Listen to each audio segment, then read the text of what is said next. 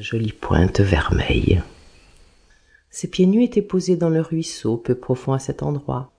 Ses mains maintenaient sa robe et ses jupons relevés très haut, laissant voir les jambes nues, avec les mollets déjà potelés, et le bas de son petit pantalon blanc s'arrêtant aux genoux, qu'il couvrait d'une dentelle fine et à petits plis.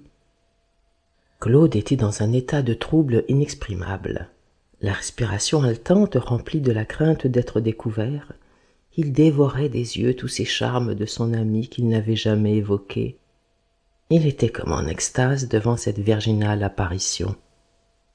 La jeune fille sortit du ruisseau et, s'asseyant sur le gazon qui en tapissait le bord, se mit en devoir de remettre ses chaussures. Cette dernière opération était la plus difficile. N'ayant point de crochet pour les boutonner, elle avait peine à y arriver avec les doigts. Elle ramena son pied sous elle et, le buste penché, la tête touchant presque le genou, essaya d'y parvenir avec une épingle à cheveux. Comme elle avait les jupes relevées au-dessus des genoux et les jambes écartées, ce mouvement mit en pleine lumière ses dessous les plus intimes. Claude, rouge d'émotion, retenant avec peine sa respiration, dévora ce spectacle des yeux. Le corps de la fillette était protégé par son pantalon, mais ce dernier voile de la pudeur, d'un tissu très fin, laissait transparaître la couleur rosée de la peau, et très étroit, presque collant et tendu, d'ailleurs par la position de Claire, moulait exactement le corps qu'il avait pour mission de voiler. Claude regardait avidement ses genoux délicats, ses cuisses d'un modelé admirable, très charnues à l'endroit de leur réunion avec les reins puissants, lorsque soudain son sang lui reflua au cœur. Claire, ayant modifié sa position, la fente du pantalon, qui jusqu'alors était restée fermée, s'ouvrit largement, laissant apercevoir nettement ses parties sexuelles. Le jeune homme put contempler ce charme suprême de la jeune fille, ses mignonnes lèvres toutes roses, d'un dessin exquis, ombragées dans le haut d'un léger duvet de poils blonds tout frisottant, qui couvrait le bas du ventre et se perdait entre les jambes. Par suite de la position de Claire, ses jolies lèvres étaient légèrement entr'ouvertes et laissaient apercevoir à leur partie supérieure un renflement de chair rose de forme délicate, l'amoureux petit organe du plaisir qui semblait comme serti dans un écrin. Une véritable révélation venait de se faire en lui, celle de son amour pour Claire de Messange. Il avait vécu depuis dix ans près de la jeune fille, partageant ses jeux et ses études, assis à table à son côté, reposant la nuit dans une chambre contiguë à la sienne, se considérant presque l'un et l'autre comme frère et sœur.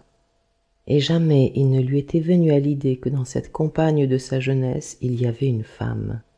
Jamais il n'avait effleuré le corps de la chaste jeune fille d'une caresse inconvenante, et son esprit même n'avait pas évoqué à son sujet d'image dont il eût à rougir. Claude Larcher n'était pas un naïf. Les jeunes filles du village auraient pu en témoigner mais c'était surtout un insouciant que l'amour n'avait jamais empêché de dormir, et qui ne se préoccupait guère de chercher ce qu'il trouvait si facilement dans les vignobles et les granges du village, où les belles jeunes filles au sang chaud de la plaine torangelle sont loin de faire fi des avances d'un jeune homme bien découplé de corps et d'avenante figure. La troublante vision du matin qui devait exercer une influence capitale dans la vie des deux jeunes gens n'avait donc pas allumé un incendie nouveau dans le cœur de Claude. Elle avait seulement fait éclater un feu d'autant plus violent qu'il couvait depuis longtemps. Bientôt le retour des pêcheuses s'annonça par un murmure de voix. Alors il retint son souffle, et une sérénité douce entra dans son esprit quand il vit que Claire arrivait la dernière, nonchalante, avec une sorte d'indécision dans la démarche, retournant parfois la tête comme si elle cherchait quelqu'un.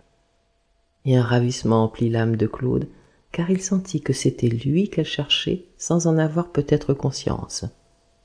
Quand elle passa près de lui, un soupir suffit à la faire se retourner. Alors elle se pencha pour cueillir une fleur et laissa s'éloigner le groupe qu'elle suivait déjà de loin. Claude la rejoignit.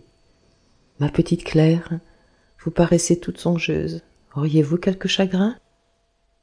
La jeune fille releva la tête et rougit comme s'il eût pu découvrir que sa pensée se portait précisément sur lui. Et sans répondre à sa question elle lui dit avec un peu de dépit dans la voix pourquoi méchant êtes-vous resté à l'écart tout ce matin?